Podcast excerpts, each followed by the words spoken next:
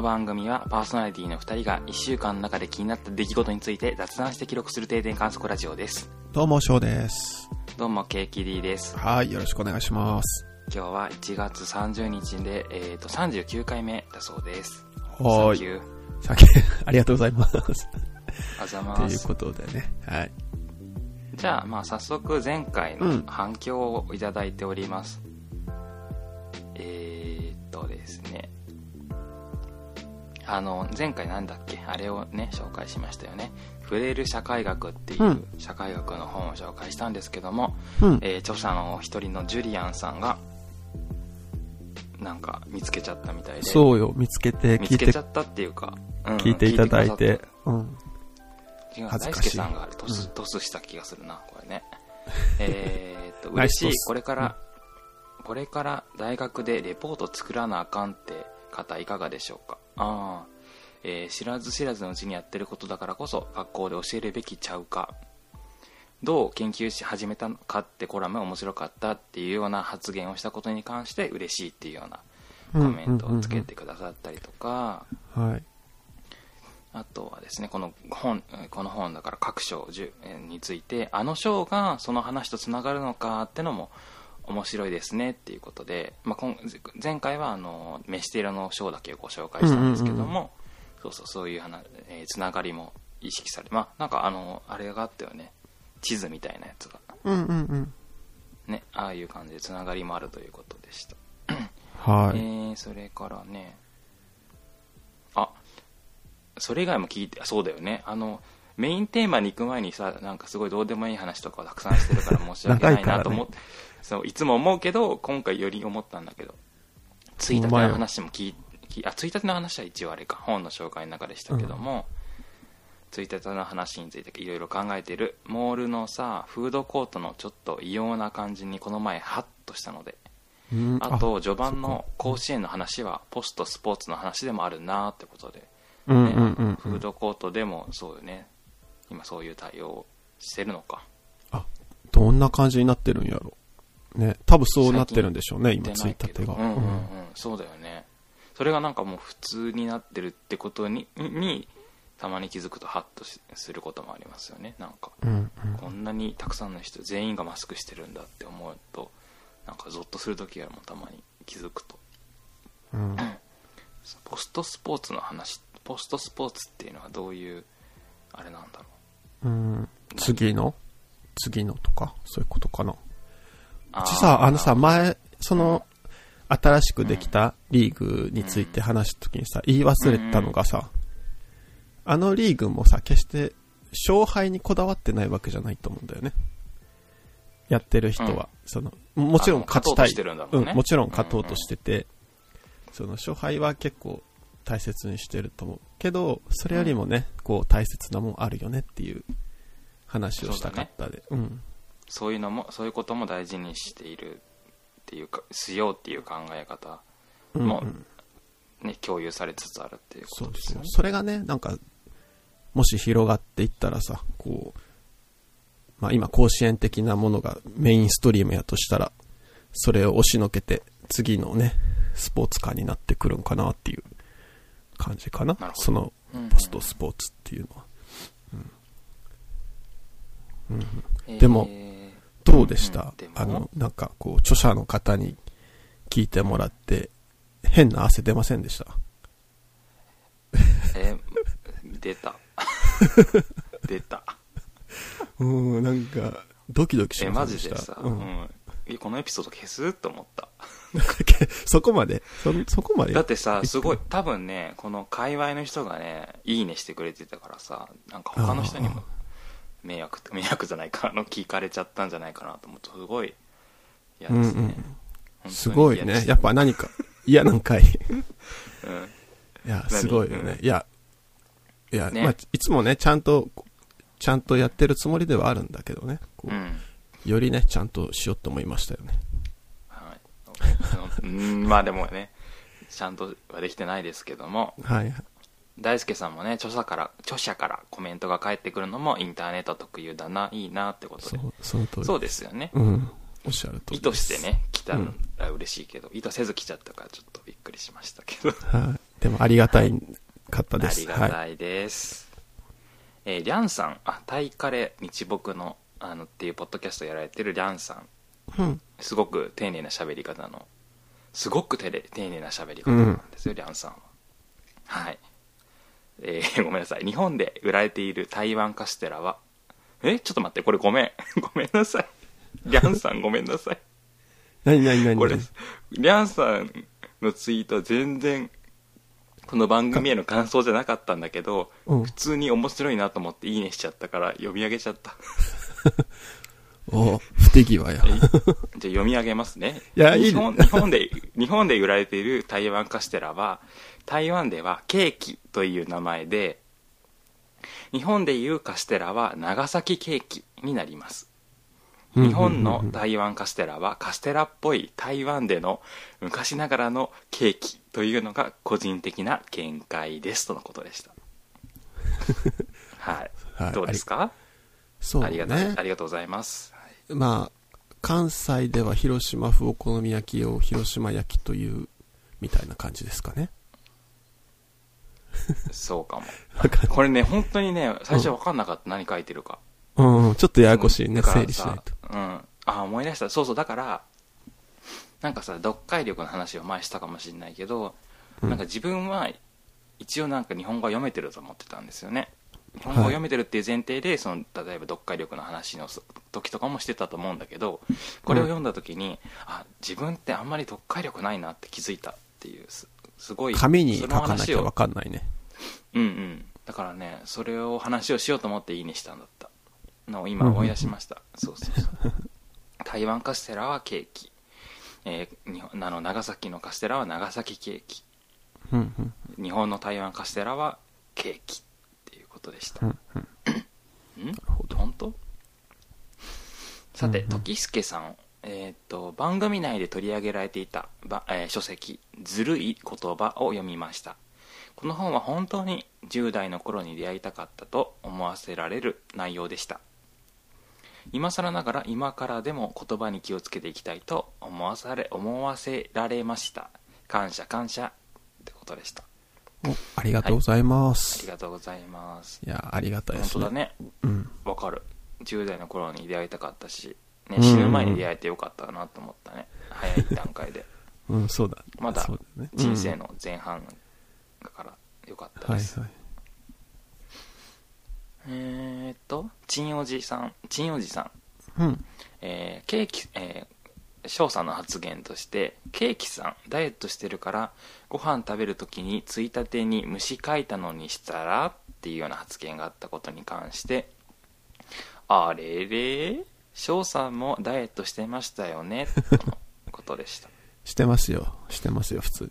でも自分はあれですもん。あの、うん一日一食ダイエットにしてるんで、その一食は大事にしたいんで。あの1、日1食しか食べないってことですか？あ、そうですよ、今。もう4え日ぐらい何。食？何食を食べてるの？え？夜か昼ですね。そのなんか、夜か時々、一回ね、基本夜食べてて、それ以外食べないってしてたんだけど、うん一回なんかお昼の差し入れもらった時があって、その時はうんうん逆に夜を抜いてみたいな感じですよ。あとは飲み物だけっていう。お湯をいつも飲んでます。ああすごいそれは いいですか？なんかどうだろう。なんか、聞いてる？うん。聞いてると思う。なんか。おえいやでもまだ4日だからな。これちょっと2週間後ぐらいね、うん。ちょっと効果を、うん。あの、伝えたいと思います。どうしよう。はい。なんか、元気なくなってたりしたらあれだけど。そうだね。なんか飢餓状態になって逆に。うんうんうん。太りそそうね、なんか飢餓状態にすると、ううん。なんだろう、体内の中で、うん。こう、体内のいらんもんとかを、うんこう、処理していくみたいなことが起こるらしいんですよ。オートファジーっていうらしいんですけど。へえうん。なんかそれを狙った健康法なんかな？まあダイエット法というか健康法みたいな感じらしいです。で、それを今ちょっと人体実験中みたいな。すごいうん。はいじゃあはい。どうなることやらどうなることやらです。池さん昨年まで NPO 法人で働いていましたが給料もボーナスも出ていましたよ、えー利益を分配するっていうのは会社でいう株し株主に利益を分配するってことだと思いますよ多分。でもじゃあ有限会社と何が違うんだろうって思いながら働いてましたとのことです。えー、すごい。やっぱ、あれか、普通に勤めるとかあるってことか、NPO 法人も。んあるあるあるその NPO の法人の作り方の本にもその採用の仕方とかね、うん。雇用なんとか賞を作りましょうとかってことも書いてあったしうんうん。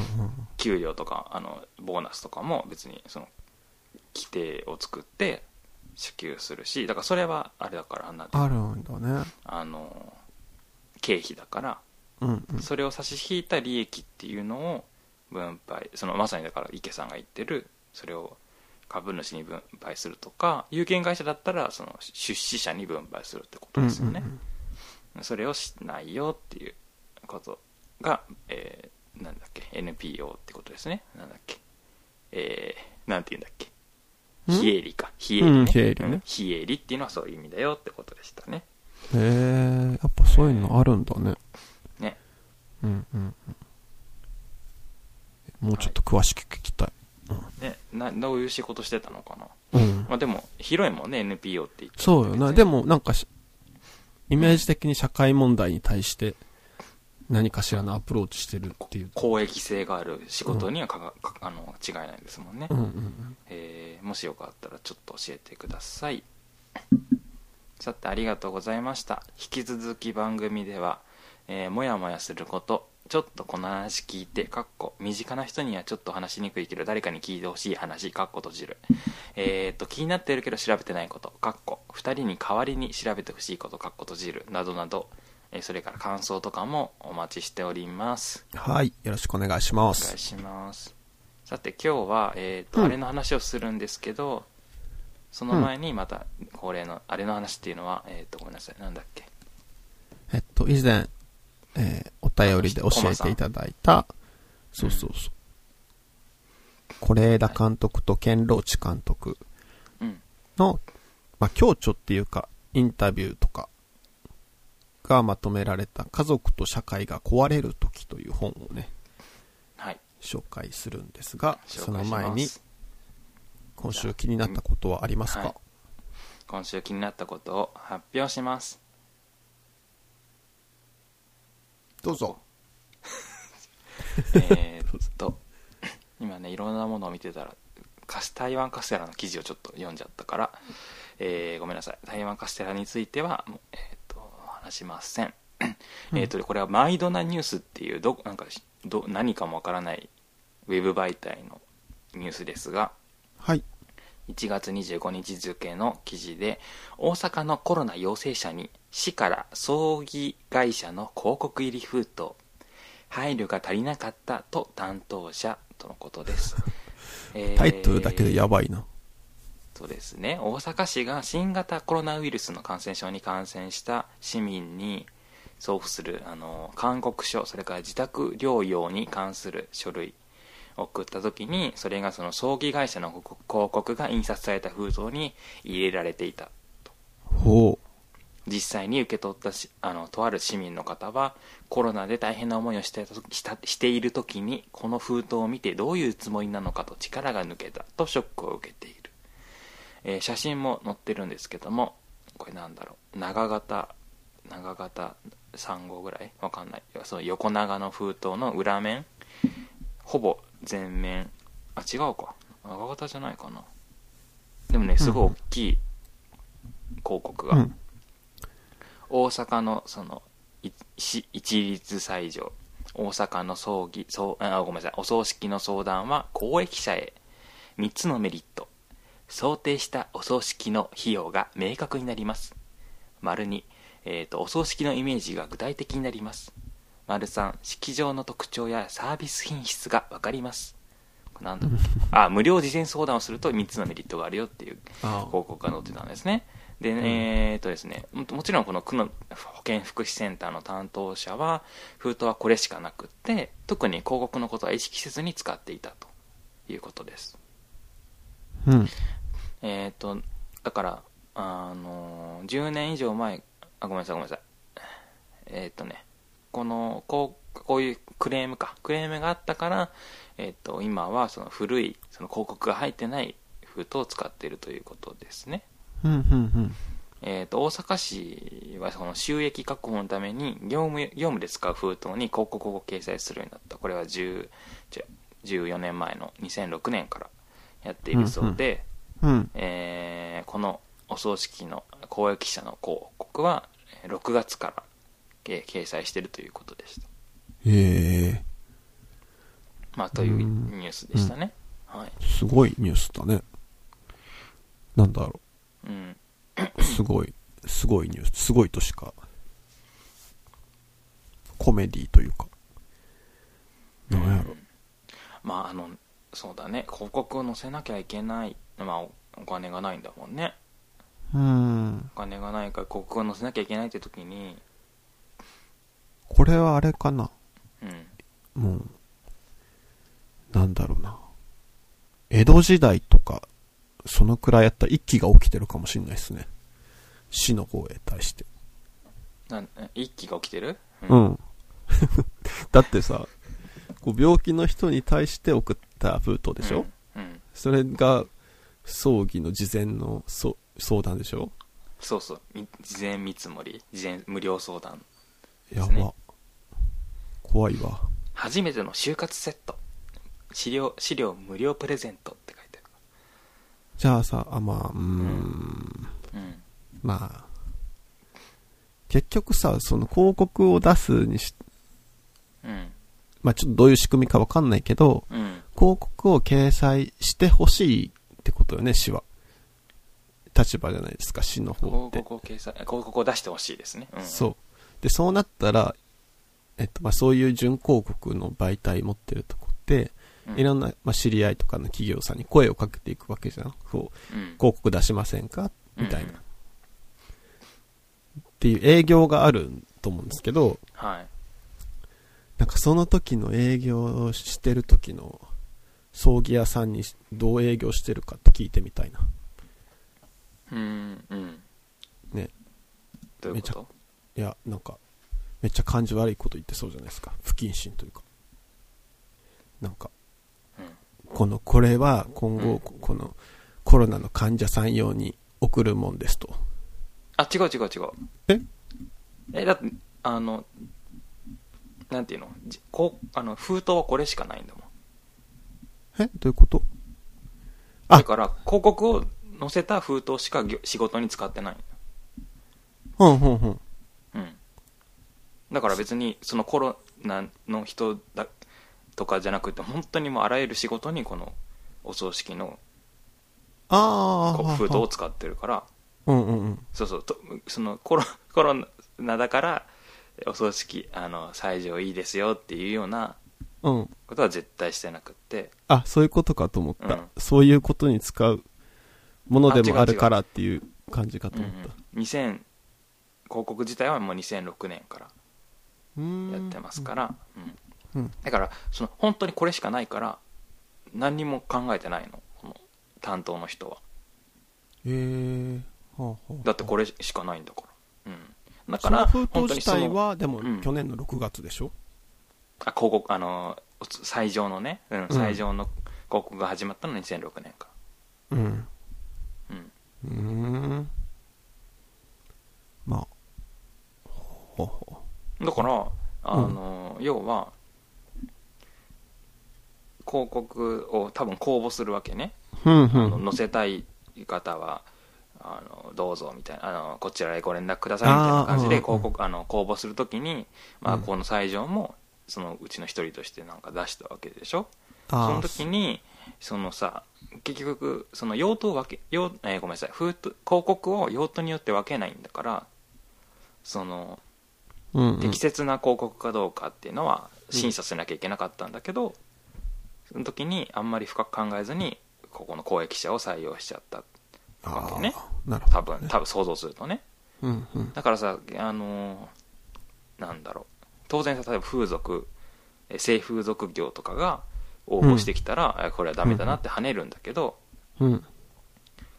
そのまあ最上とかのうん広告がまあだから本当にあらゆる業務に使うサイズの封筒だから、うん。その一個一個のねこういうケースにはどうだろうっていうふうに考えるのは確か難しかったかもしれないけど、ね、逆に、ねじゃあどんなのだったらいいんかってなりますね。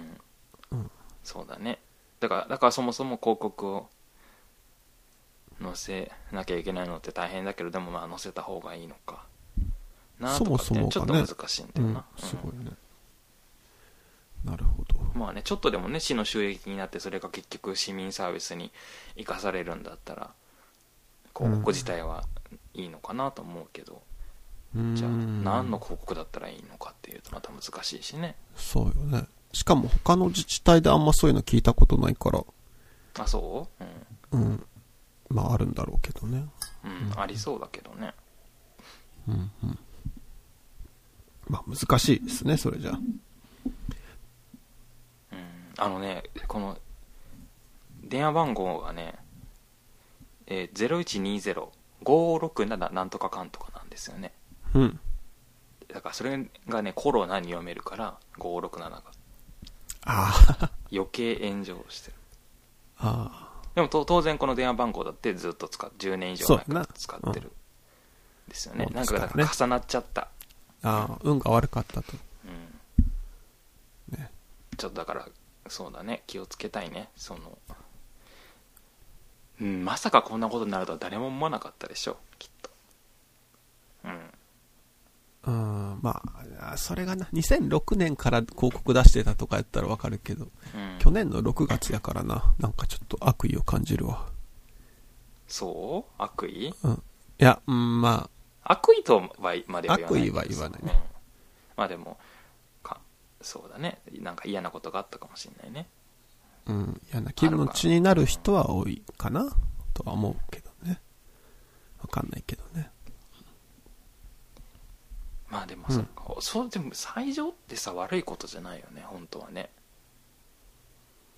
なん、なんだろう難しいよね。そのそうそうそうそうそう。なんかさ心が弱ってる時に最上からちょっと連想しちゃうってのはうわかる一方でなんかそのすごくす差別的というかさ最上に対してなんて言うんだろう。うん一応さ一応じゃなくてちゃんとさその民間企業っていうかさ、うん。営利企業なわけじゃん最上だってね。うん。だから広告出したいのは出したいよね。まあね。なんだけど、まあなんかその、うん。そういう仕事に対してなんかちょっとさネガティブなイメージというかさそういうのがうん、うん。あるっていうのはちょっと、た単純な構造ではないなと思った今うん。なんか、うん一回じ、わかんないけど、うんうんそうだね。自分が高齢者でコロナになったっていう状況を考えたときに、うんあ、助かるわって思う可能性もあるじゃないですか。その、封筒にさ、そういう情報というか広告が載ってたら。可能性としてはね、うん。うん。一つはね、うん。あ、まあ。大丈夫かな。まあちょっとあれだね。うん。そうだね。ちょっと、どうなんだろう。ちょっとうん。無地だったらよかったのにね。その、そうだね。広告出さなくてよかったらよかったのにね。うん。それぐらい分けてもいい気もするけどね。なんかコロナ用とそれ以外用と。でも最上の広告って逆に何に使っていいんだろうっていうのもなんかさいろんな広告が載ってて1個だけ最上だったら分かるけどさもう封筒にドーン最上ですっていうやつをさ何用に使ったらいいのかっていうのもまたちょっとそれもそれで難しいよななんかなんだろう、でも、その、いや、わかんない。その、いろんな自治体でやってることかもしれんけど、はいはい。なんかそのし、自治体が送るうん。ものに載せてる広告ってさ、うん。あたかもその自治体がば推奨してるみたいな感じに捉えそうだね。ちゃうからさ、なんかどの広告を載せるにしても難しいよね。ちょっとそうだね。なんか、それはそうだわ。なんかさなんだろう。ね、うん。何でもそうだよね。なんかの商品のお菓子の宣伝でもちょっとそうそうそうう。んそうよねうん。じゃあちょっと良くないねやっぱりじゃあやめましょう封筒に広告載せるのは、うん。はい難しい。うん。別のとこに載せましょ何載せてもなんか、ううんうんひなんかに引っかかりそうだね。じゃあやめてくださいははい。やめましょもう一つはですねう。うん。あのー内村航平選手がですねあ体操の体操の市村。金メダリストの、うん、内村航平さんが、うん。えーどこだっけ？ごめんなさい えっと東京ん？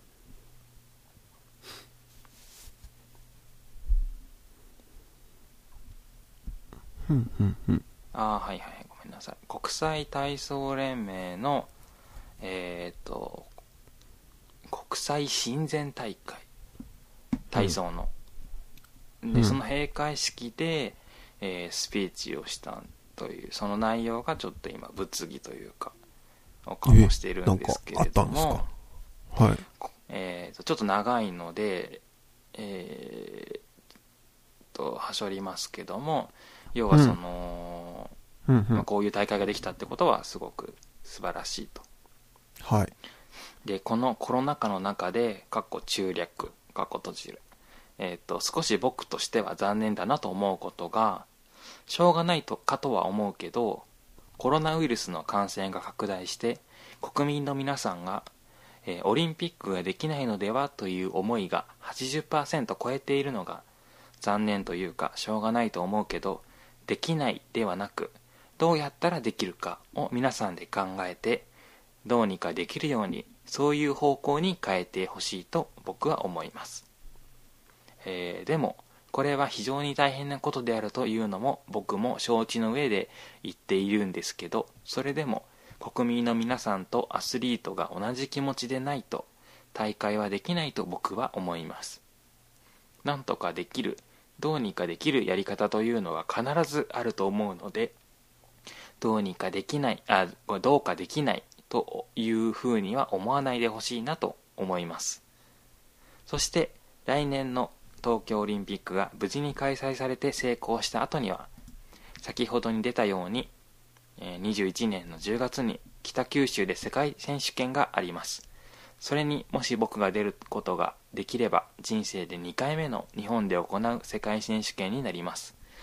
えー、と自分の生まれた国でオリンピックができるだけでもものすごく、えー幸せなことなんですけどその後に自分の生まれ故郷で試合が世界選手権ができるのはこの上ない幸せが来年あるなというふうに思っています。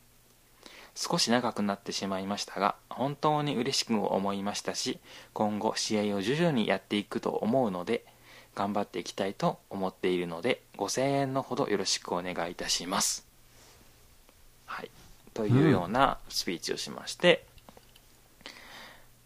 うん。どう思いました？素晴らしい。素晴らしい、えー、あ、なんかでも、うん、うんそう、うちね、常々思ってたのが、うんうんなんか、その、オリンピックとかに出るレベルのスポーツ選手が、オリンピックについて何も言わへんのおかしいなって思ったから、うんこうやって言ってくれるのはすごいいいことだと思う。自分の考えは真逆だけど、うんこの方の言ってることとは。なんかでもそうやって意見を表明するのはなんかすごく、いいことなんじゃないでしょうか。確かにあんまりいないかもねなんか NHK 朝起きた時にさやっぱ NHK ニュースとか見てるとさうん。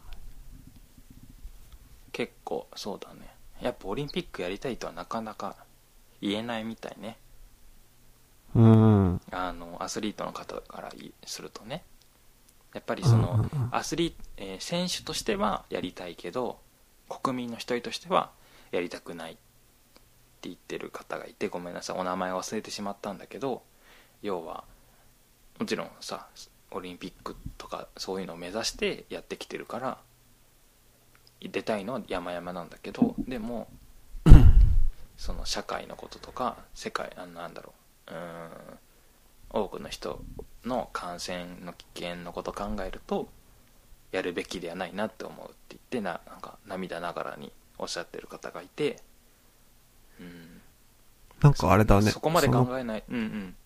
と発言できないのね。だからさ大変だなと思った。うーん。なんかさっきの選手としてはと、うんうん。こ国民としてはっていうのを、なんか今日後で紹介する、なんか本に出てくる、うん。誰だっけ、ケンローチ監督が言ってた、映画監督としてと市民としてっていうのと似てるな、なんか。うんそうそう同じじゃない？うん。でもさ、うん。うん、うん。まあ、いろんな、そのまあ、オリンピックっていうもの自体がもうさ、国、うん。国、えっ、と、何？国家的行事になっちゃってるからさ、ただのスポーツ大会っていうよりは、なんだろ国家間のね。う、うん。やっぱ、しがらみとまでは言わないけど、言うでしょ。うん。そう、言いにくいのはあるんでしょうね。なんか自分が思ってたのは、無理じゃないですか、オリンピックって。うん。うんだからスポーツ選手から無理ですってい言うのが普通なんちゃうかって思う、思う面があるんだけど、そうだね。全全部のスポーツ選手がそれを言ったら終わりな話なのに、うんうん、だからさっきの冒頭の、なんだっけ、体操の選手うん。のがそういう考えなんやってるのはめっちゃ驚きっていうか、いやいるでしょ。うん。ああいるけど、そうはじゃあそれを発表できたのはすごいなと思った。そうそうそう。なんかね、うん。あの、ラグビーのね、元日本代表のね、平尾剛さんっていう方がいるんだけど、多分、ごめんなさい、剛さんっていうのかわかんないんだけど、うんあの、たけしかもしれないけど、平尾さんがね。うん。は、2000、何年だったっけ？もう4年くらい前から、うん。反東京五輪宣言っていうのを言ってるんですよ。ほなんだろう。なんていうのかな。ううん。まあ、それはなんでかって言ったら、えっと、ちょっとすいません、うる覚えなんだけど、うん。その、まず福島がさ、震災があったばっかやったっていうのとか、そうですよね。そういう議論もありましたよね。うん。まあ、裏金があったどうだっていうのもあったし、なんか今、これをするときちゃうやろっていうのをさ、そのラグビーの代表の人として、まあその時もだ代表じゃなかったかもしれないけど、まあ大学で今スポーツを教えられてると思う方だと思うんですけど、うん。そのスポーツに従事されてる方の立場から、もう4年くらい前に言ってたんですよ。うんで、めちゃくちゃまともやなと思って、この人。えっと平尾さん平尾さん。ううんん。なんかすっごいね、なんかね、自分のね、仲のいい友達に顔が似てて、へ イケメンなんですよね、めっちゃ。うん、そうそうそう。で、いやもうこういう大人が、たくさんいてほしいなって思うんだけど、やっぱ、この人はスポーツ界においては異端なのかもしれないですね、じゃあ。平尾さんか？うん。ああじゃなくてえ？平尾さん。平尾さん。うんうん。そうだね。そうかも。えそうじゃない、うん、あんまりいないでしょ。やっぱうん。スポンサーもあるしそのせ競技競技団体競技の団体のねいろんなこと政治的なとこもあるだろうから、うん。に。言えないんだろうね。そうよね、スポンサーとかもね。うん、ねなるほどね。でさ内村航平選手がねあのできないじゃなくってどうやってどうやったらできるのかを考えなさいっていうことをおっしゃったことについてまあすごく批判っていうかさ何様だというかねそのなんて言うんだろうなんかまあでもそういうような批判がたくさん来ていてまあその人の気持ちもわかるなと思ったんだけどその人っていうのはごめんなさい、えー例えばさコロナ関係でうん仕事を失うとか、収入が著しく減るとかね、実際に感染されるとかそういう方のにとったちに対しても言ってるんだとしたらねこのうん。どうやってオリンピックをできるかを考えなきゃいけないっていうようなことを求めているんだとしたらちょっと残酷だなとも思ったんだけどうん。まあでもさ考えてくださいっていうからさ自分自分なりにちょっと考えようと思ったんだけどうん。そうだねどうしたらいいのかなと思ったんだけどまああんまり移動しない方がいいかなと思ってうん。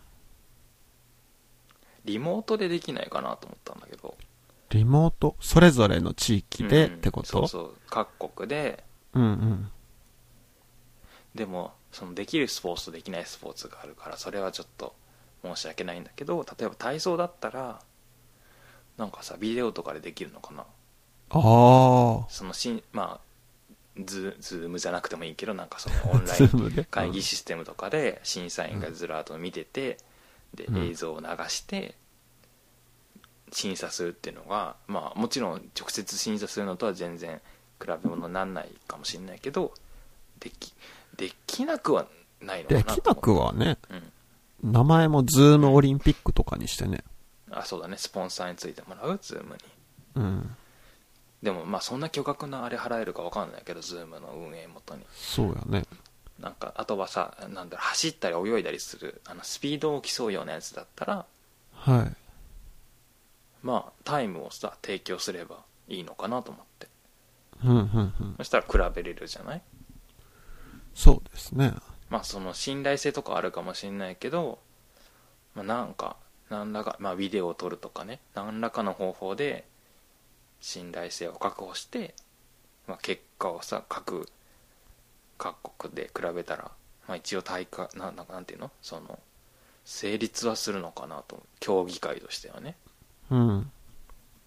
同じ 50m50m 50って大会があるか分かんないけど 50m 走るなり泳ぐなりするっていうのを各国で条そのそういう条件を整えればできることはできるのかなと思うのね。うんうん。でやっぱりその格闘系？うんうん。柔道とかあるのかな、柔道とか。ああ、そうね。レスリングとかね、うんうんうん。ああいうのはまさに濃厚接触っていうか。そうだよね。う。ーんあれはどうしどうしたらいいのかな？なんかゲーム？e スポーツで代替する？とかって思ってさ一生懸命考えたんだけどさちょっとやっぱ難しそうだな。なんかオリンピックじゃない感じがするなと思ってそれは。そうよね。ね。なんか世界選手権とも違うんでしょ？やっぱオリンピックってなんか。違うんじゃない？だからでとかってねいろいろ考えたんだけどさやっぱさその気持ちが分かんないなと思ったのね。内村航平選手のね。なんでこんなことを、こういうことをおっしゃるのかなっていうのがちょっと分かんなくって。やっぱねその例えばさ自分だったらねうん。なんか体操の大会に出なきゃいけなかったとしてそれがちょっとコロナウイルスの関係でな大会がなくなりましたって言われたらすごい嬉しいわけ。自分だったらね。自分だったらだよなんとなくわかりますよ。うん。しなんだろうでもそれはさ自分は体操選手じゃないからなんだけどうん。出たくないしねうん。じゃあなんだろう例えば仕事だったらと思って仕事でなんかさ大会があってそれに出なきゃいけなくってそれが中止になったらどうかなと思ったけどうん。やっぱそれも別にさそんなにまあだってないんだったらないんだったらしょうがないじゃんと自分は思うなと思ったんですよねうん。だってないんだもんその大会がうん。ででもそれはその自分なんだろう仕事自分の仕事イコールその大会ではないから、うん。そう思ってもしょうがないかなと思ってじゃあう。うん。自分がどうしても出たい大会があったとしたらどうかなと思ったんだけどうん。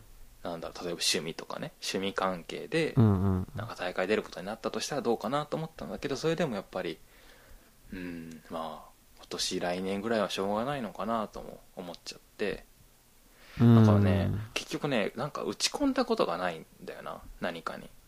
あこあ。しかもあれだよね、うんその、人生かけるとかうん。何？我慢仕方ないかなって言える人って多分、じゃあこれが4年後とか5年後になってもまだ出れるような年齢の人やあね。これが最後ぐらいの人も多うん。う分んたくさんいて。うんそうだよねそうじゃないからさ分かんないな。分かんなかった結局、なんか全然想像ができなかった。この気持ちを。確かに。わかんないよね。やっぱ、そういうさ、トップクラスの人ってさ、多分うん。考え方も違うと思うからさ、そうそうそうそう。さっきのさ、一番最初に読んでもらったメッセージもさ、うん。なんかアスリートと国民みたいな言葉使ってたけどさ、国民ってどんな国民、何を思ってるんやろと思った。国民って言った時に、うんどんな人の顔を思い浮かべてるんやろと思って、そうだよねなんか例えば、うちとか、一切興味ないんですよ。うんオリンピックとか。なんかそう、うちは入ってんのかな、その国民の中にとか思ったり。なんだろう。なんかもうすごいね。使う言葉も壮大で。そう本当にすごいよね、うん。なんだろなんだろう。なんで、なんでうちらが頑張らなきゃいけないの？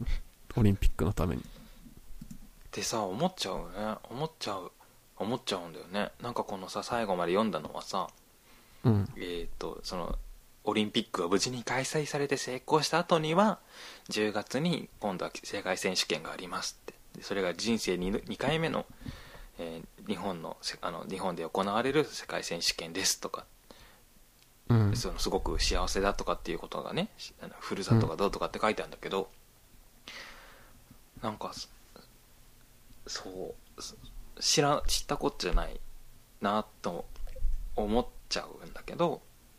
でもそれをさ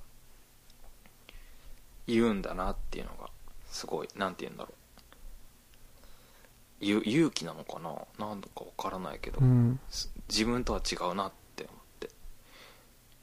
なんか、なんだろう。そそのそれがこの人にとって大事その世界選手権がねあのあるっていうのが大事っていうのは全然いいっていうかそれはそうなんだろうけどこのなんか国際大会かなんかの親善試合か親善試合の閉会のスピーチで言うことになんか価値があるというかそういう考えなんなんだろう価値があるっていうかなんだろうな言うだけのでも意義があるというかそういうふうに思われてるっていうのが、うん。うん、すごくだから理解するのが難しかった悪いとかいいとかって話じゃなくて難しかったです、うん。だってうちケーキさんみたいにうん、考えようとすらあんま思わないもん。ああそう。かも。そういうそ、うん、結構そのカッとなってる人はいた多かったですね。インターネット上で。うん。なんかさ、あ、うん。うん。その打ち込んでるっていうのはめっちゃわかるんやけど、うんでもそもそもさ、招致の、招致っていうかし、なあの、こう、うんうん。東京でやってくださいみたいな言った時にさ、なんか、アンダーコントロールとか言ってたじゃん。安倍さん。なんだっけ？アンダーコントロールってえ？なん、なんだっけな。汚染水が、そのさ、ああ管理できてるってことねそうそうそう、できてますって言っててさ、うんなんか、結構、嘘じゃん、それ。多分。管理できてんのって感じじゃん、本当に。あそうなの？うん。なんか、わかんない。なんか、うん。汚なんて。染水さすあれさあごめんなさい、あいやごめん汚染水のことは後でしよ。ううん、うん。何？まあ、とりあえずまあ、福島まだ全然、うん。何も収まってないような状況やしっていうのも、まあ、それはひとりあえず置いとくとしてもさ、なんやろ。うーん。なんか、うんえ、なんて言ったらいいんじゃろなんか分かり合えなさを感じた自分はう。なんか、なんかさその自分が自分のそうだななんかそのそれが悪いわけじゃ悪いものではないんだけどなんかそれとそんなさい今ニュースとかでこの人も見てるのか見てないか分かんないけどいろんなさ困ってる方がいらっしゃるっていう状況うん。そういうそういうのとどうどうなんて言うんだろう比べる比べるというかうんどうやって並べて見てるのかなっていうのがちょっと不思議だったし、うん。どうにかしたらできる絶対にできるんですって言ってるのは本当にその自分がさ言ったさあのリモートとかねそういうちょっとありえない、うん。ひょっとするとありえないようなようなことも含めてなのかなんだろういいから日本で日本にたくさん人を呼んでやるんやりゃいいんだっていうふうに思ってらっしゃるのかなんか考えがあるのかねこの方にうん。それもちょっと分かんないしなんかオリンピックを過大評価しすぎなんかな？そのスポーツの選手って。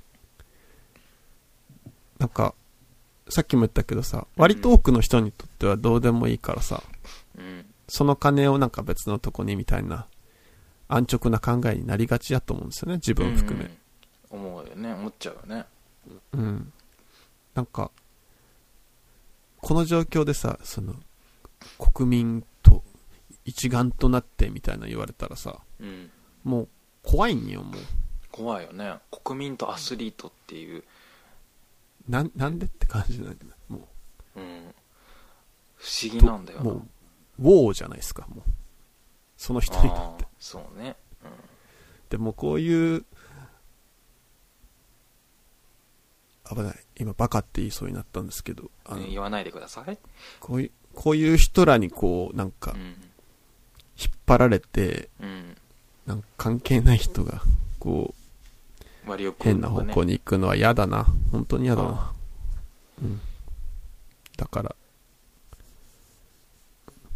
スポーツ界には幻滅だわ。ーいやだからそんな人ばっかじゃないからね、うん、っうん。そうね、そういう人ばっかじゃないからね。ていうか分かんないけど大体の人は分かってて黙ってるんじゃない？言えないからそうよね。と信じたいんだけど、うん、うん。ね。平尾さんみたいな人もいるし。いるし。ちなみにさ、こうはい。今日話すさ、ケンローチ監督はさ、うん。映画人である前に、映画監督である前に、一人の市民やからっていうのを大切にしてるっていうスタンスで映画を作ってるっていう話をしてて、はい。まあ真逆ですよね。なんか国民じゃないんだもんねきっとね。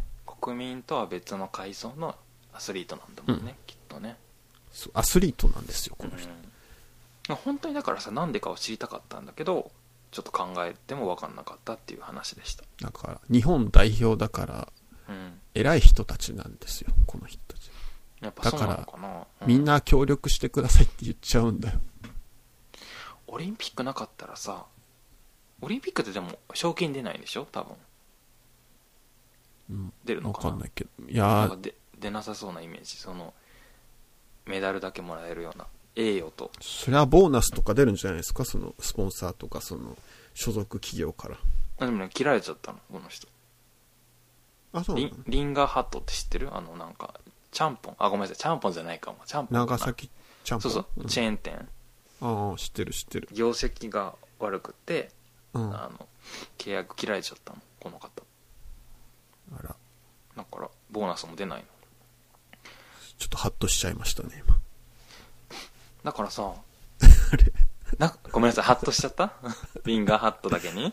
ハッとしちゃったかもしれないけどそれはもうどうでもよくって、自分にとっては、はい。なんかだからねなおのことわかんないんだよな。そのさこれしか収入がないんだったらわかるんだけどそうっていうわけでもないでしょ？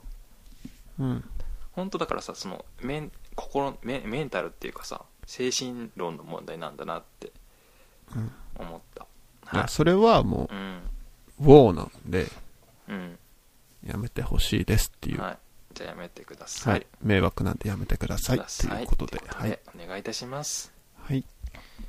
ではようやくあの NHK お出版新書から あ何？お？いいや、いい、行きましょう。いい合ってるでしょえなんかあったっけ？ごめんなさいあ、ないです、ないいです。私はね今日。汚染水のはい話する、汚染水は自分はあの、海に流してほしいんだけど、本当はね。うん。海に流してほしいんだけどまあうん。確かに、そのまあ、理論的にはさ海で希釈するしかないと思うんだけどうん。その気持ちは分かります。分かるというかなんだろうわいや本当の真の意味では分かってないかもしれないけどじゃあ自分の住んでるところのすぐそばの海にそれを流されて嬉しいかって言ったら、絶対嫌だと思うって気持ちも分かるから難しいなと思うでもうんやっぱり基本的には貯めてってもしょうがないんだから永遠にねあそこに貯めていって石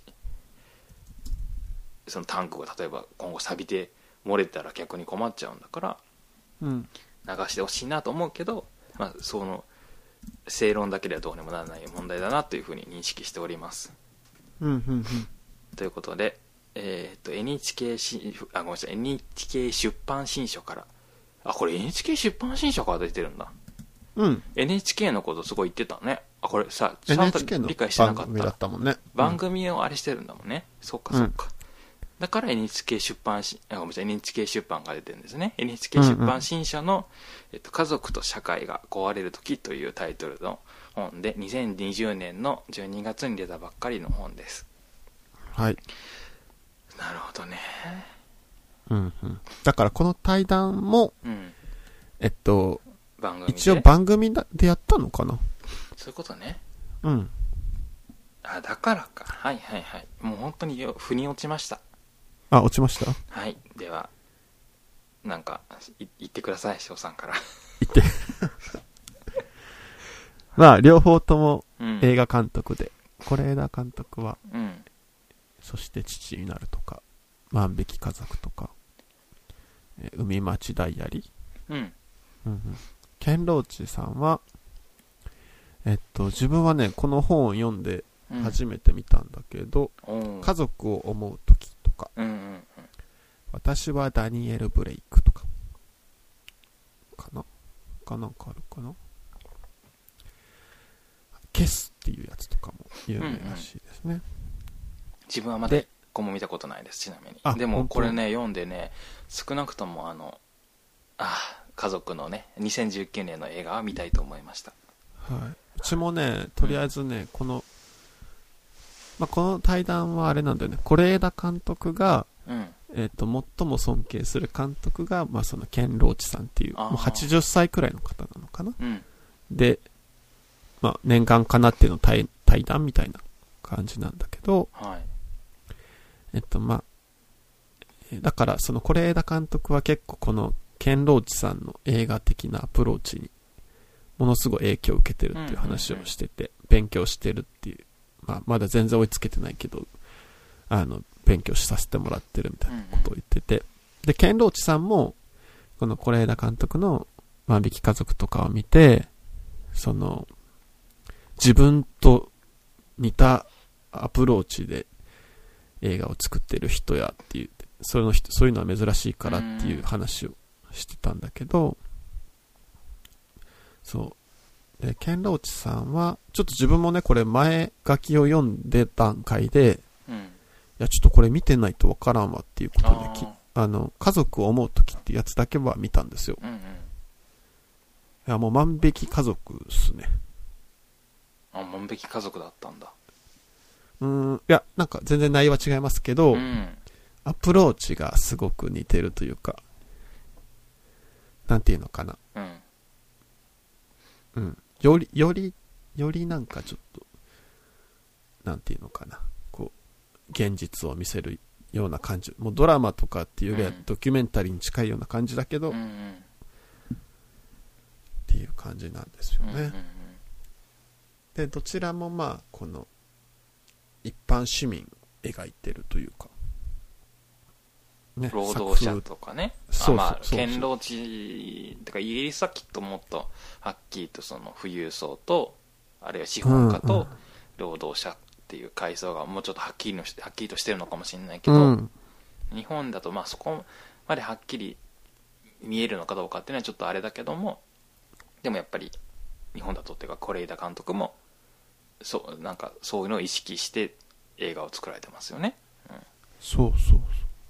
だから、やっぱ、うん是枝監督の作品ってさ、結構見るの体力がいるというか、うんうんなんか心してみなあかん、みたいな感じなんですよ。自分の中でね。なんか、うんまあ、万引き家族とか特にそうだったけど、もうほんと見た後に何週間も引きずるような感じだったけど、このね、この、ケンローチさんのね、家族を思う時っていうのはね、うんなんかそれと同じくらいというかもっとなんか、こう、後に続くというか、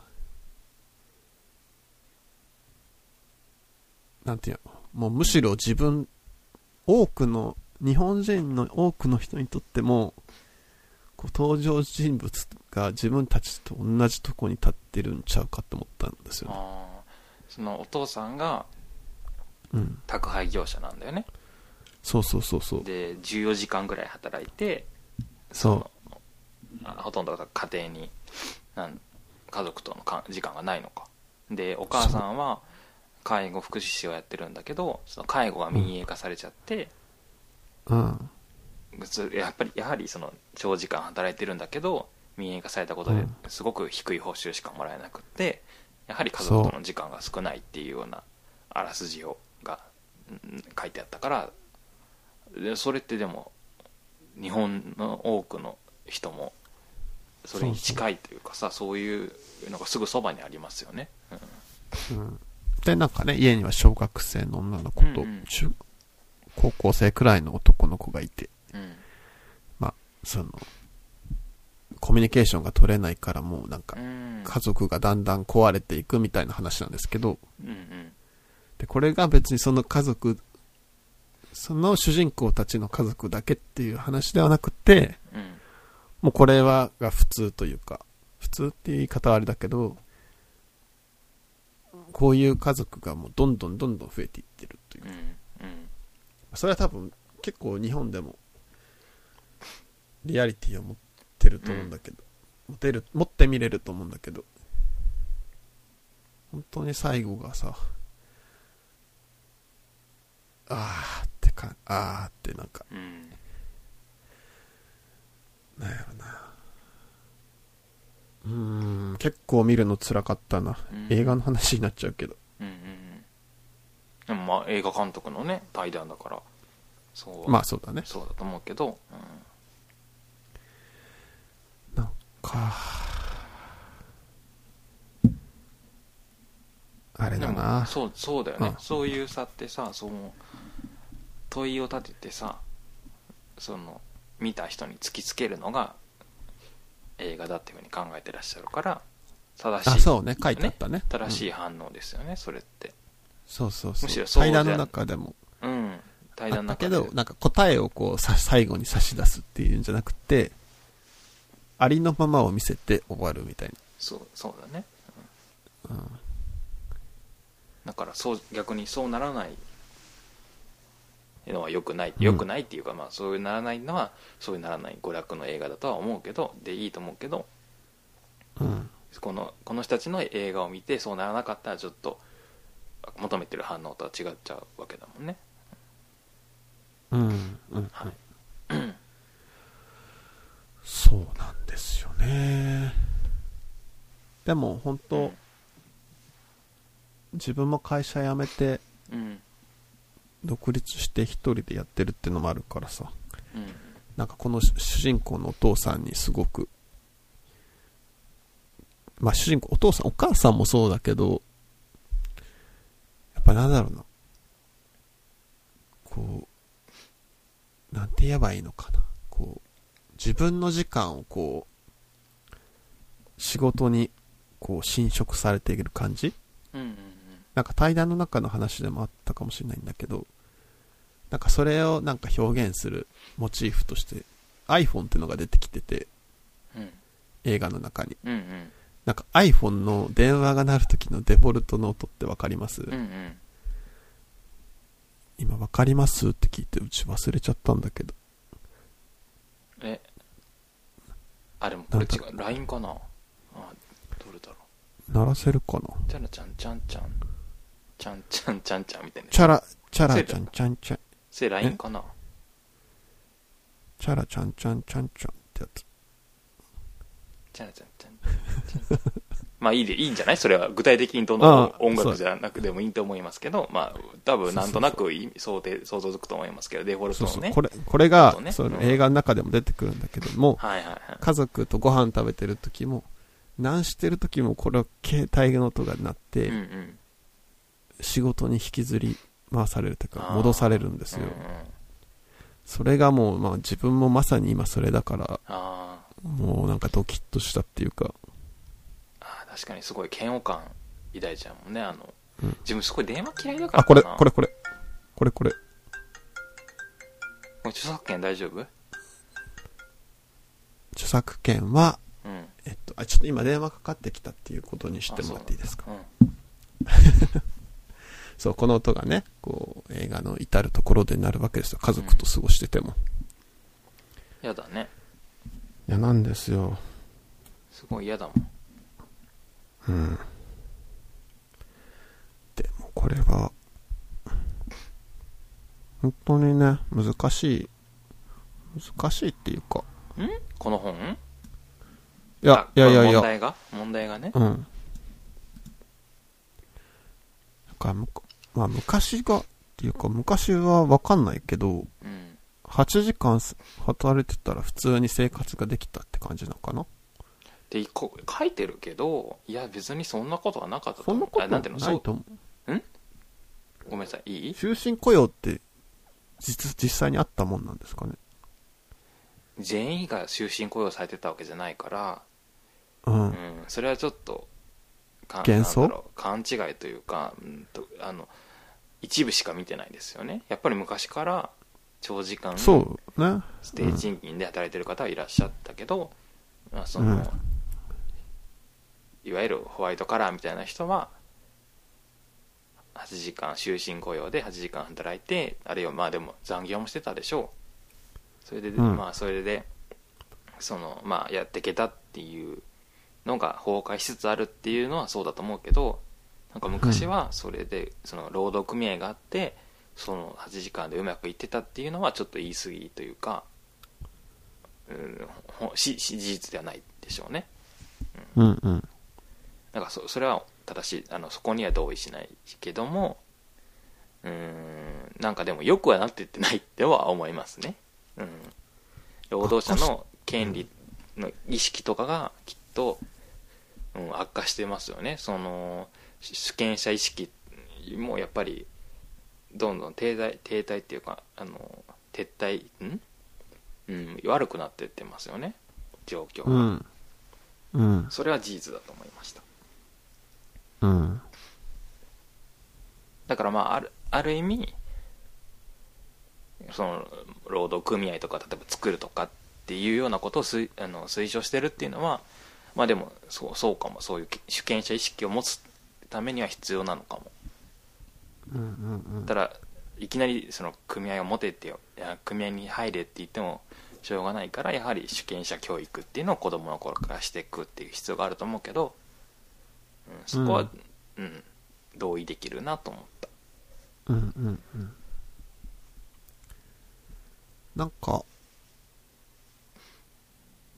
どう？んう、うん、そうね。まあ、このどうしようもできんけど、なんかどうにかせんといけんよな、とは思いますよね。こういう本読んでたら。そうだよねその映画を見た後にじゃあ早速明日こうしようとはならないできないなんかできるのかできないできん。できるのあの物理的にはとかなんかできるのかもしれないけどやろうというとこまでいけいけないから。うんいけないけど、でもそういう考えを持つ人が増えるっていうのはきっとそういうチャンスが増えてくるそのそうなんだよ。変わっていくチャンスが増えていくというか。うん。変わった方例えば変わった方がいいんだなっていうふうに思う人が増えることには意義があるなとは思うからちょっとそれで勘弁してほしいなともちょっと思うかも、あうん、今すぐ明日その何か行動と起こすっていうわけにはいかないんだけどっていう感じですかね、自分の中では。折り合いつけるとすれば。あ、うん。そうね。うん。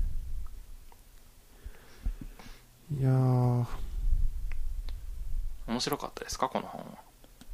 本？本自体、本はいやーでも本、前、前書き読んで映画見ちゃったから、映画のし衝撃が強すぎて、うんうん。ちょっとあんま本の印象は、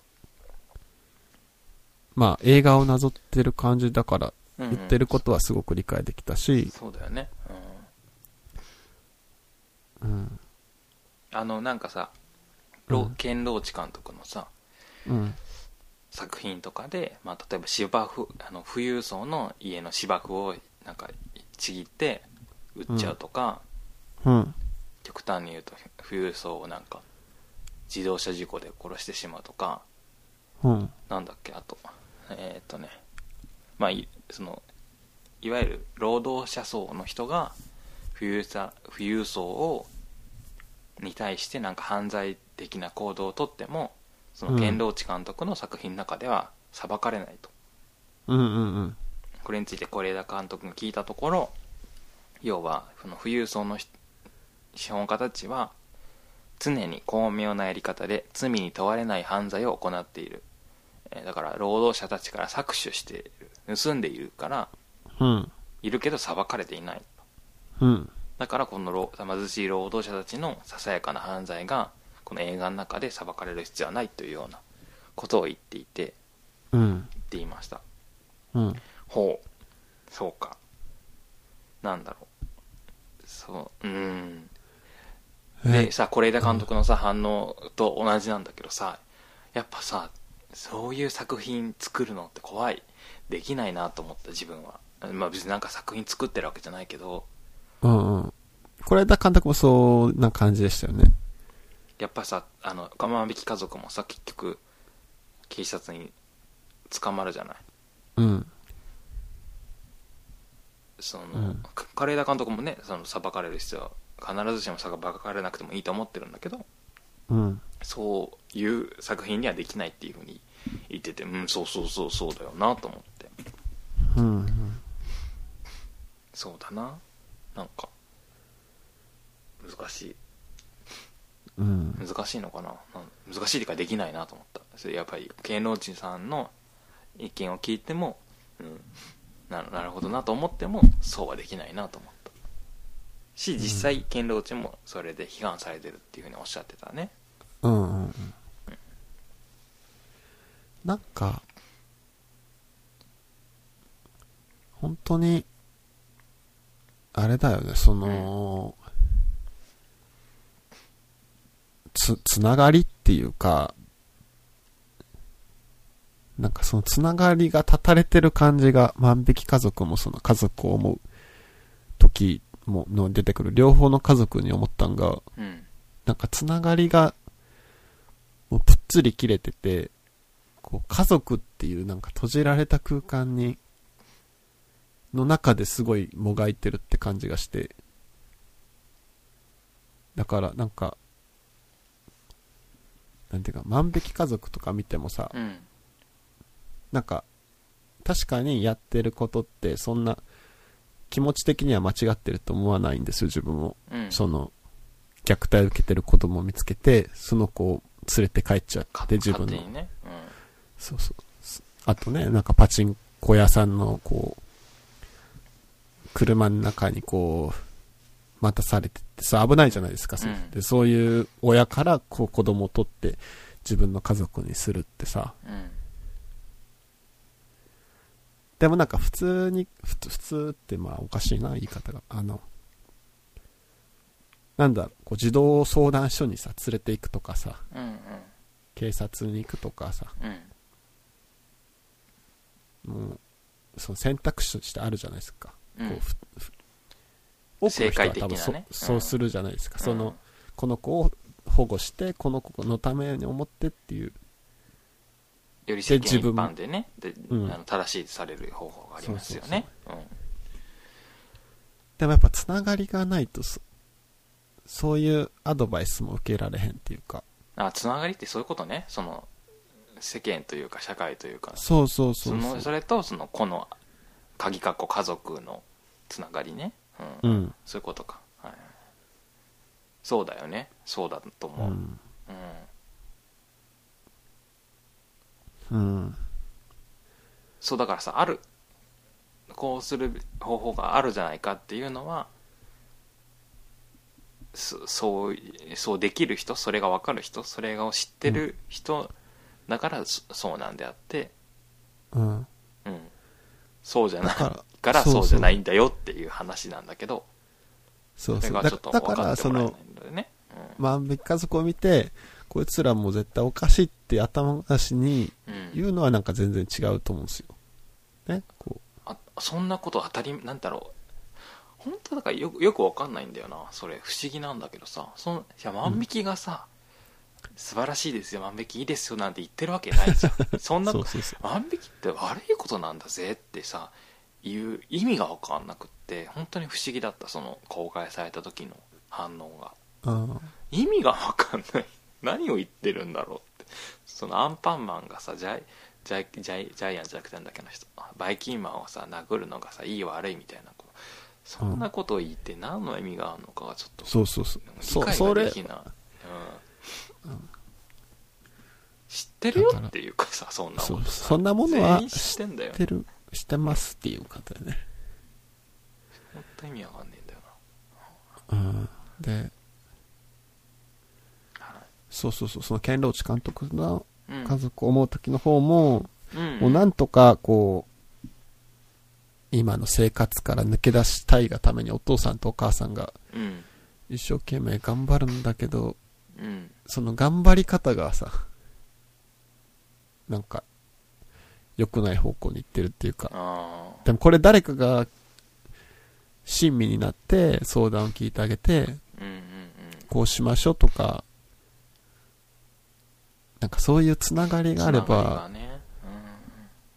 なんかそれが例えば友達でもいいし、そのうん近所の人。近所でもいいし、役所でもいいし、うんそれこそおじいさんおばあさんでもいいし身身内でもいいし、なんかそういうのを、でもそういうのが立たれてるってとこに目を向けへんとうんうんうんねダメなんやと思うし。うん。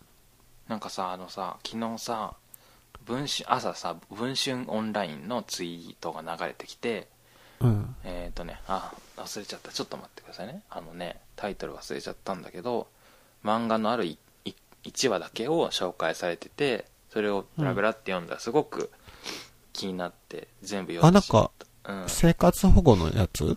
そう健康で文化的な最低限度の生活っていうタイトルの、えーうん。漫画コミックス、まあちょっと話題にも以前なったけど実は読んだことなくって今回昨日朝初めて1話だけ読んだんだけど、うんもうめちゃくちゃ面白くてというか面白くって、全9巻一気に昨日読んじゃったんですえけども、えすごい。うん。えっとね、その中でやっぱ印象的だったのがね今ちょっと話を聞いて思い出したのがうん生活保護を受けている世帯で、えー母子母子家庭で、うん。うんとね、息子あの息子さん高校生の息子さんが、えー、とアルバイトを実はこっそりしててこっそりっていうか親に言わずにしていて、うん。でそれでうんそれなりの長い間働いてたから給料もそれなりにもらっててそれでまあうん自分の趣味のね、音楽の CD とかなんかいろいろギター関係のものとかかなそういうのを買ったりしてたんだけど、うん。えーっとまあそれが発覚して全額返さなきゃいけなくなったと。ええ。要はその収入があったから？そう収入をね、う隠してたからそれを全部返さなきゃいけなくなったと。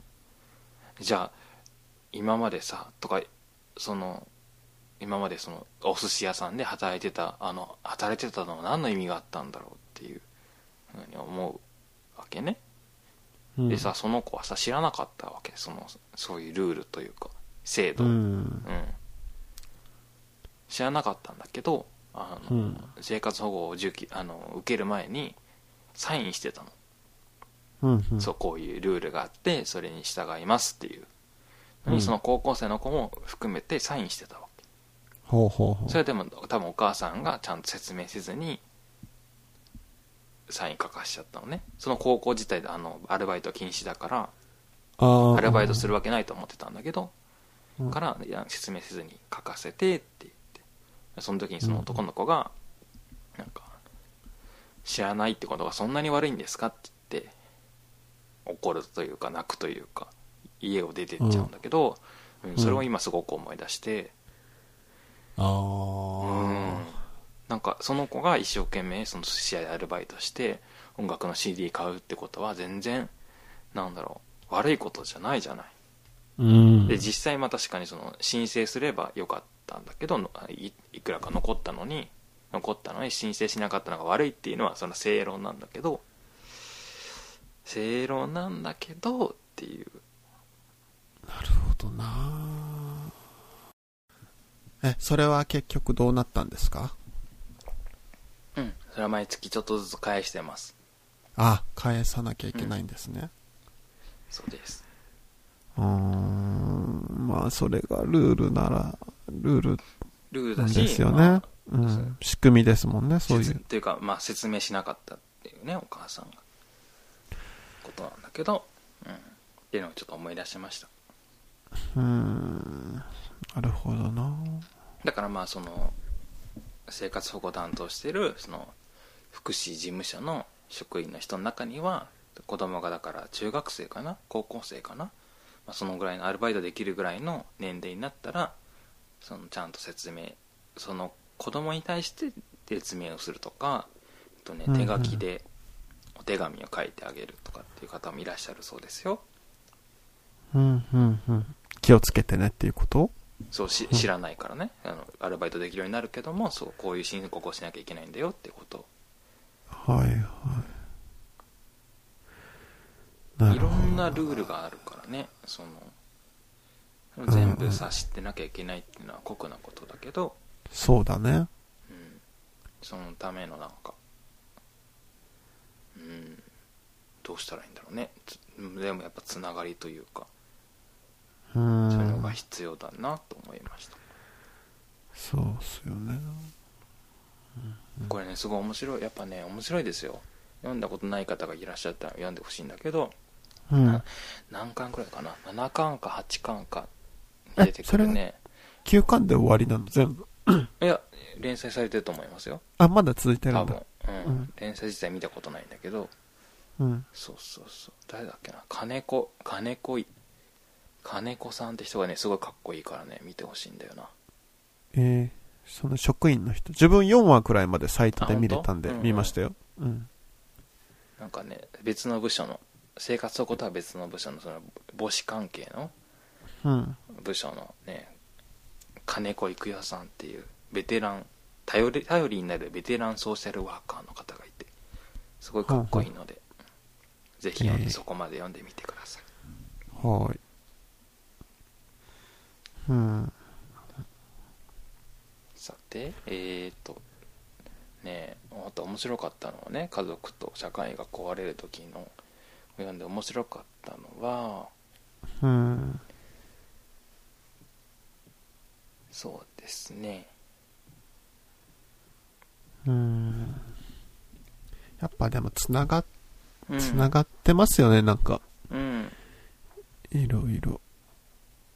うんって適当に言っちゃったけど どいやどれのこと言ってるかちょっと分かってなかった。うん。例えばなんか、うん。去年くらいからかな、なんかセアロガイおじさんって知ってます、あ見たことあるかも。あんまり詳しくないんですけど。はい。セアロガイっていう人とか、あとまあ、ウーマンの、ラッシュアワーの。うん、村本さん。方、村本さん。なんか今年からアメリカ行くんですよね、確か。あそうなんですか？そう。へえ。そうそっか。大丈夫かな？わかんないけど。うん。なんか、そう、あ、そうそう、それでなんか、その村本さんが言っなんかなんでアメリカ行くんかみたいな話をしとった時にう、ん。あ、じゃあなんでテレビに出んくなったんかっていうのを話してた時に、うん。こうまあ、同年代とか、上の年代の人らがうんテレビでやっとるのを見て、なんか寒すぎて、うんあの、無理ってなったって言ってて、で、なんか、なんかその人らが、ちょっとでもなんか社会問題のことをつぶやいてくれたら、うん。多くの人が気づいて知れることができるのに、うん。こいつ、あいつらはマジでつぶやかんから、うんうんなんかもう、嫌だみたいなこと言ってて、なんか、今回の映画はそれを自分も思いましたね。その、なんだろう、知らないことみたいな。うん。を、なんかこう、映画の、その、まあ、村本さんがお笑いでやってるような感じで、映画でやってる人がいるんだなっていうのを、うんうん。うん、思った、あ、というか、うん。いやー。でもし、そういう人が増えてきてるってことはもう社会があんま良くないってことですもんね、逆に。ああそうか。はいはい。うん。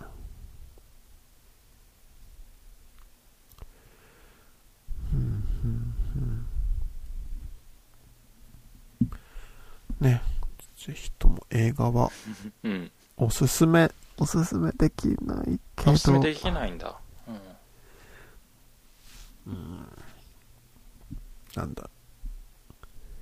あ、そうそうそう。映画って何やろってのも考えましたね。今回これ見て。うん何なんですか映画は映画、映画ってなん、なんなんでしょうね、映画。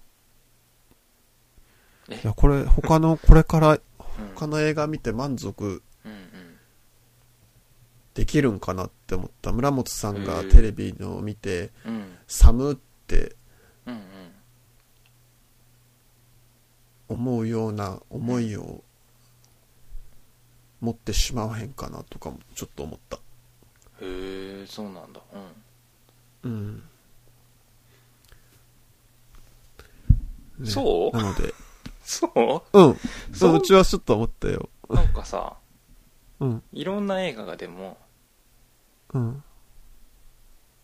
そういうこと言ってるんじゃない？そのうん。さなんて言うんだろうあのご娯楽に見えるとかなんだろうそのななんていうの？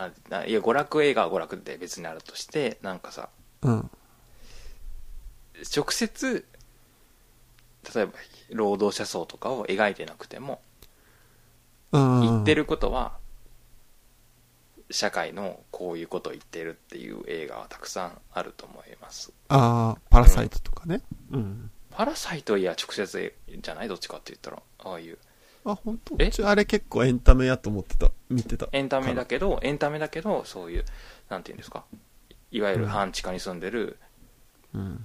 低職低所得の人と高所得とかの人の対立を明らかに描いてるでしょ、だからそそのまさにそれを描いてるっていう映画じゃなくてもなんだろう例えば例えばって言われると今急に出てこないけどうん。まあね、裏テーマじゃないけど、根底みたいなね。そうなんかうん。比喩としてねそう何か別のものを描いてるとかもあると思うし、うなんかその村村本が言うような状況じゃないまだないなと思った。あの映画の方はねテレビテレビのでそう思ったかもしれないけどなんかうんこの2人だけがそういうことを書いてるわけじゃないから映画で。うんうん。うん。それはなんだろう。えテレビとの状況が違うなと思って。うんうん全然そんなことなさそうな気がする。うん。なんだろう。なんだかそのうん。なんて言うんだろ結構今回の見たやつが、ううんなんやろ。映画って、言ったらその完結するじゃないですか、そこで。い一回、そのうん映画としてパッケージされたような。上映時間が終わるとね、うん、そうそうそう。なんだろう、うちまあこの、ケンローチさんの作品全部見てないからわかんないけど、うん万引き家族とかさ、このうん家族を思うときってさ、うんまあ当たり前のように人間の人生が続いてる中で、うん。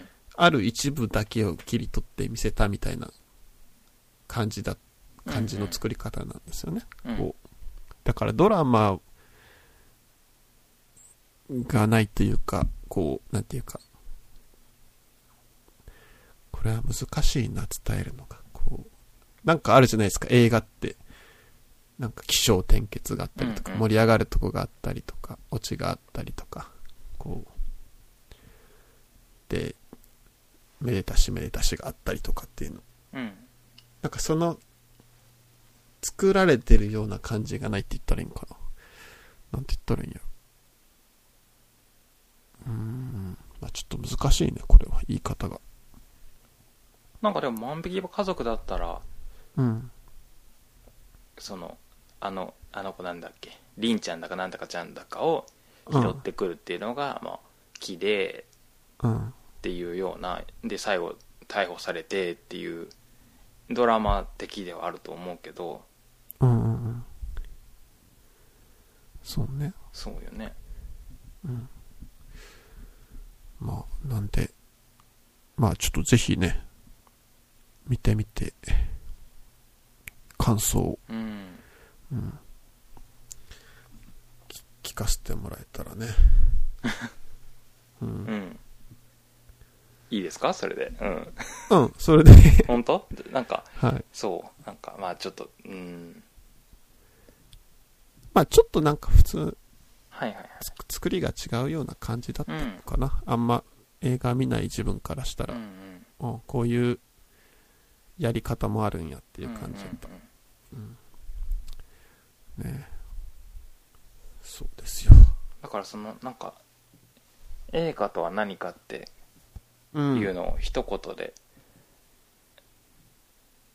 表すのは多分自分はできないなと思いますから。うんうん、自分もできない。できないよね。だから、うん。なんて言うんだろう。まあその ああ難しいね。確か難しいな。いいうーん。何が言いたいのかな。だからさうん。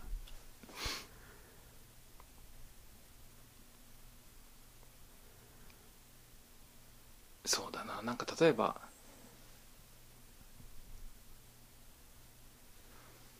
うんちょっと考えようそうだななんていうのかなうん。なんか、うんなんやろうね。な、なんですかね。本当に、あの、うん。まあ、全然映画って何でもありやと思うんで、そうだっけ？そうだね。うん。それはそうだよね、うん。うん、ただ、自分の中でちょっと心配になったっていうのは、なんかほんと感想としてありましたね。うんうんうん。なんか、うん。だから自分がもし1プペした時に、うん、耐えれるのかどうかとかもね、思いましたけど。うーんまあ見てないからねうん。あんまり言いたくないけどうん。あのこの間なんだっけあれなんかなんかのテレビを見てたら3分間だけ映画の冒頭の3分を見せますって言ってそのプペルの3分を見せられたんだよねああ、YouTube に上がってるやつかな。うん。あそうなんだうんうん。で自分はさその別にそのテレビを見たくて見てるんだからその3分もね、広告を見せられるのってちょっとマジでムカついちゃったんだけどでも一応さ3分一生懸命一生懸命っていうかちゃんと見たんだよね。うん。でさなんかね引きがないっていうかさなんかその3分は全然面白くなかったんですよね。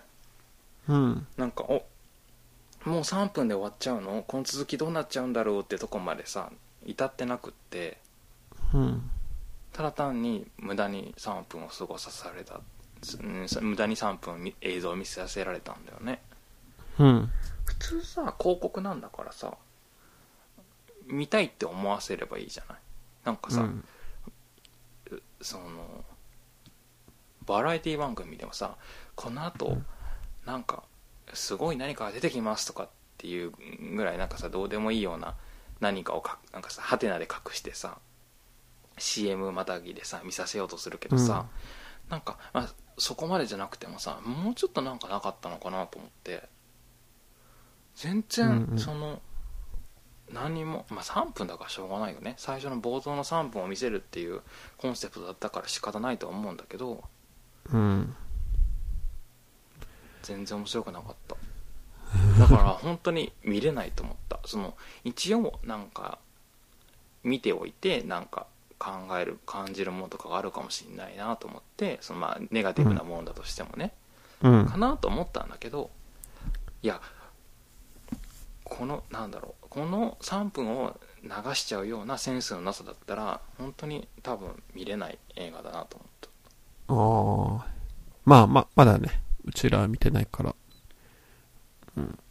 いやでもそその体質体質が無理だと思っちゃった、うん、ごめんなさい。体質そのさこの3分を見せるような人なんだなと思ったら、うん、そのそこの部分は無理だなと思いました。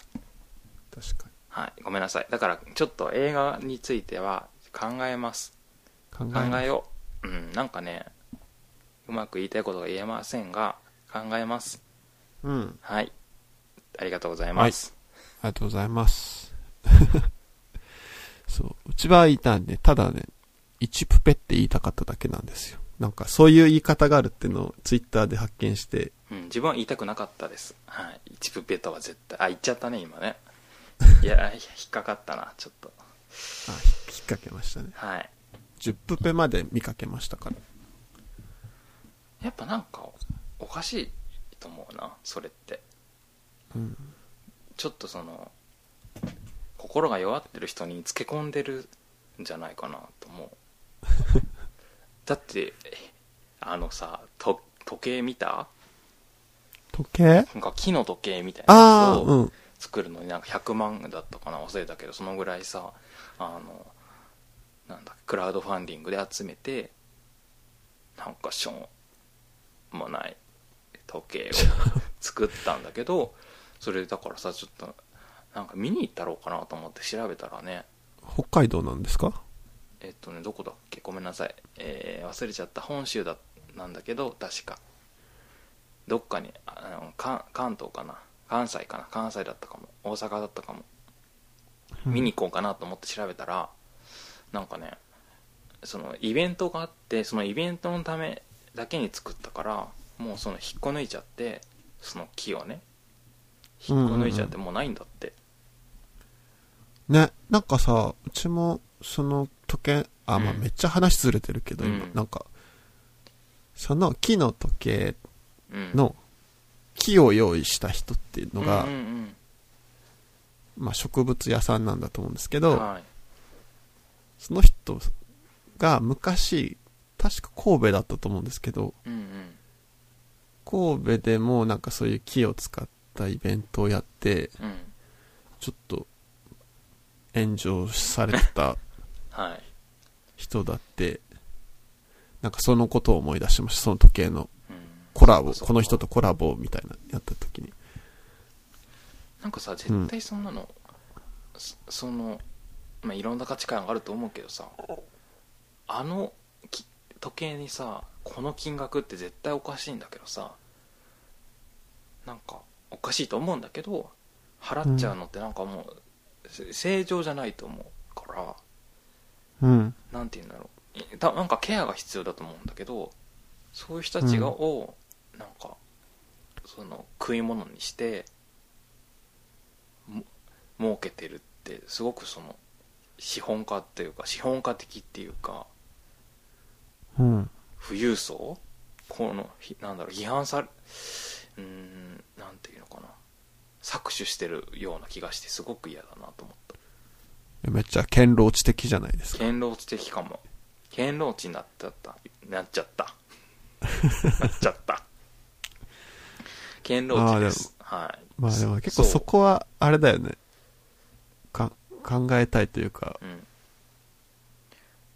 いや映画が面白くないとか、センスが悪いとかっていうのは全然いいんですけどその、うん。そうチケットをさそのたくさん買わせて裏手売りさせるとかさなんかそういう正常じゃない正常じゃない状態の人を食い物にするのってすごく許せないので、うん。なんかなんかさ、自分が怖い怖いというかさ、はい。なんか嫌だなと思うのはさ、すなんかそういう批判がもうそもそもおかしいみたいな空気もあったりするじゃないですか。そういう。なこんだけ話題になってんのに批判するのおかしいみたい本当うんな。うん。